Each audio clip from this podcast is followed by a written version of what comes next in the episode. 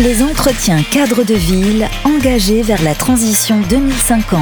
Mardi 11 octobre 2022 sur Radio Imo et Radio Territoria. Les entretiens cadres de ville, c'est toute cette journée du 11 octobre ici à la Chambre de commerce et d'industrie de Paris. On est en compagnie de Véronique Lajoie. Bonjour euh, Véronique. Bonjour, bonjour à tous. Vous êtes directrice immobilier SNCF Nouvelle-Aquitaine et avec vous, on va discuter de ce tout nouveau RER e métropolitain à Bordeaux. Alors, on rassure euh, les auditeurs et, ceux qui sont euh, euh, bah, connaisseurs de, cette zone. Vous allez utiliser un réseau déjà existant.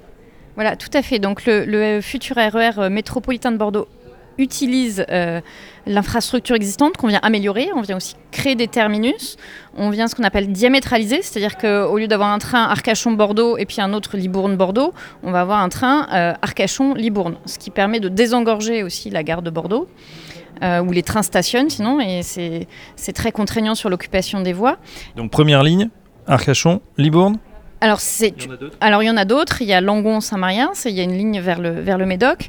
Il y a aussi la réouverture de deux haltes, euh, Talence-Médoquine et euh, euh, Sainte-Germaine-au-Bouscat. qui vont aussi amener du trafic. donc c'est une amélioration aussi globale de l'infrastructure. Il faut faire circuler plus de trains, donc potentiellement changer la signalisation, donc des travaux ferroviaires relativement lourds. Alors travaux ferroviaires, mais également qui empiètent sur l'immobilier, puisque la SNCF euh, possède des terrains. Certains vont être bien sûr utilisés, mais d'autres sont un petit peu en friche, ou en tout cas on peut on pourrait les remettre euh, sur le marché entre guillemets et ça pourrait servir de, nouvelles gares, de nouveaux, euh, de nouveaux terres d'environnement. Alors très exactement, bah, une des vocations de SNCF Immobilier, c'est justement de faire muter des fonciers devenus inutiles à l'activité ferroviaire vers l'urbain vers le logement. On a pris un engagement vis-à-vis de l'État. Euh, on a signé une charte en mai dernier. Euh, Jean-Pierre Farandou a signé avec Emmanuel Vargon, qui était alors ministre du Logement, donc une charte pour euh, créer plus de 15 000 logements sur les cinq prochaines années. Avec, sur les fonciers ferroviaires. Donc on mobilise vraiment aussi les fonciers ferroviaires pour les objectifs de création de logements en France. D'accord. ça va passer par quoi justement ces créations de fonciers? Ça va, être, ça va être quel type de projet? Alors, euh, déjà, en, interne, peut-être il faut qu'on fasse acter l'inutilité euh, ferroviaire des, terrains. Donc ça, c'est une procédure officielle en interne. Et derrière, après, en effet, on va co-construire avec les collectivités des projets, sachant que... Euh, euh, voilà, on va aussi. Euh, alors, ça peut être du développement économique. Hein, euh, à Arcachon, on fait du logement, mais en face, on fait aussi un hôtel innovant. Donc, en fonction des, des, besoins de la collectivité, du dialogue qu'on va avoir avec elle, on va déterminer un un, programme. Donc on a quand même des engagements forts sur le logement et en plus on a une filiale ICF, euh, alors sur Bordeaux ICF Atlantique, euh, qui est un bailleur social et qui va, euh, avec lequel on travaille en partenariat et qui, récupère en fait les logements sociaux qu'on va construire dans nos projets. Oui, on sait que Bordeaux l'agglomération et c'est une zone tendue hein, d'une manière générale. Bon, il y a eu un coup d'arrêt justement à cette, euh, cette extension euh, de la ville. Aujourd'hui, euh, bah voilà, on sait que le, foncier est plus rare. Du coup, est-ce que c'est une solution d'utiliser justement peut-être ces, espaces inexploités? On parle aussi de, de friches industrielles. Est-ce que c'est le cas à la SNCF bah, c'est une vraie solution parce qu'en plus, nos, fonciers vont fondamentalement être connectés au réseau de transport. Et il y a un sujet qui est euh, très prégnant à Bordeaux, euh, c'est la mobilité, le transport. La rocade est ultra saturée. Euh, la ville, enfin la, métropole est très embouteillée.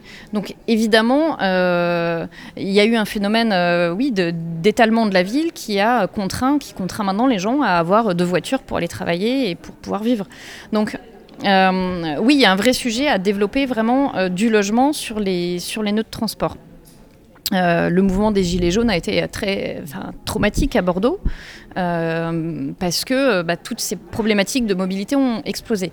Et sachant qu'aussi, euh, pour le 1er janvier 2025, il faut mettre en place une zone à faible émission. donc je pense que maintenant, tout le monde sait que ça va arriver, mais il y a encore le, saut et un peu la déflagration de la mise en place.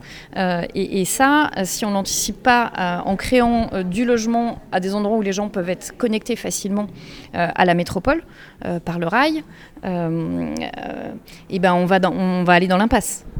Bah justement, il y a des solutions heureusement avec la, SNCF, euh, donc Nouvelle-Aquitaine, avec ce, nouveau RER e métropolitain. C'est quoi la, temporalité du, projet? Il devrait voir le jour à partir de quand? Alors sur le RER, e il y a des premières circulations diamétralisées qui ont été mises en place. Donc on peut faire maintenant Arcachon-Libourne. Euh, ça va s'étaler jusqu'en 2030 sur les diverses euh, améliorations d'infrastructures. voilà. Et après, nous, on développe aussi nos projets bah, dans cette temporalité. Alors le projet d'Arcachon, il va être livré là en 2023. Euh, la test, ce sera probablement 2024. À Libourne, donc, on a développé euh, en un temps record cette fois-ci une résidence hôtelière à vocation sociale qui va servir notamment aux travailleurs saisonniers de la vigne, mais aussi à faire des places d'accueil pour euh, les femmes victimes de violences. C'est aussi des hébergements qu'on cherche à développer actuellement. Euh, voilà, donc tous ces projets arrivent. C'est vrai qu'il y a une temporalité pour faire muter euh, les fonciers ferroviaires qui peut être, qui peut être longue parce qu'on a énormément de contraintes sur, euh, sur nos fonciers. Donc il y a le fait bah, déjà de libérer des fonctionnalités ferroviaires. Donc ça, ça peut être des, travaux assez, assez coûteux. Hein. Ça peut être libérer des installations techniques, des rails. ça peut être aussi des bâtiments pour les équipes. Donc il faut libérer nos fonciers. il y a aussi des sujets, on est sur des friches, hein, donc avec des sols qui peuvent être... Euh, voilà, compliqué à traiter.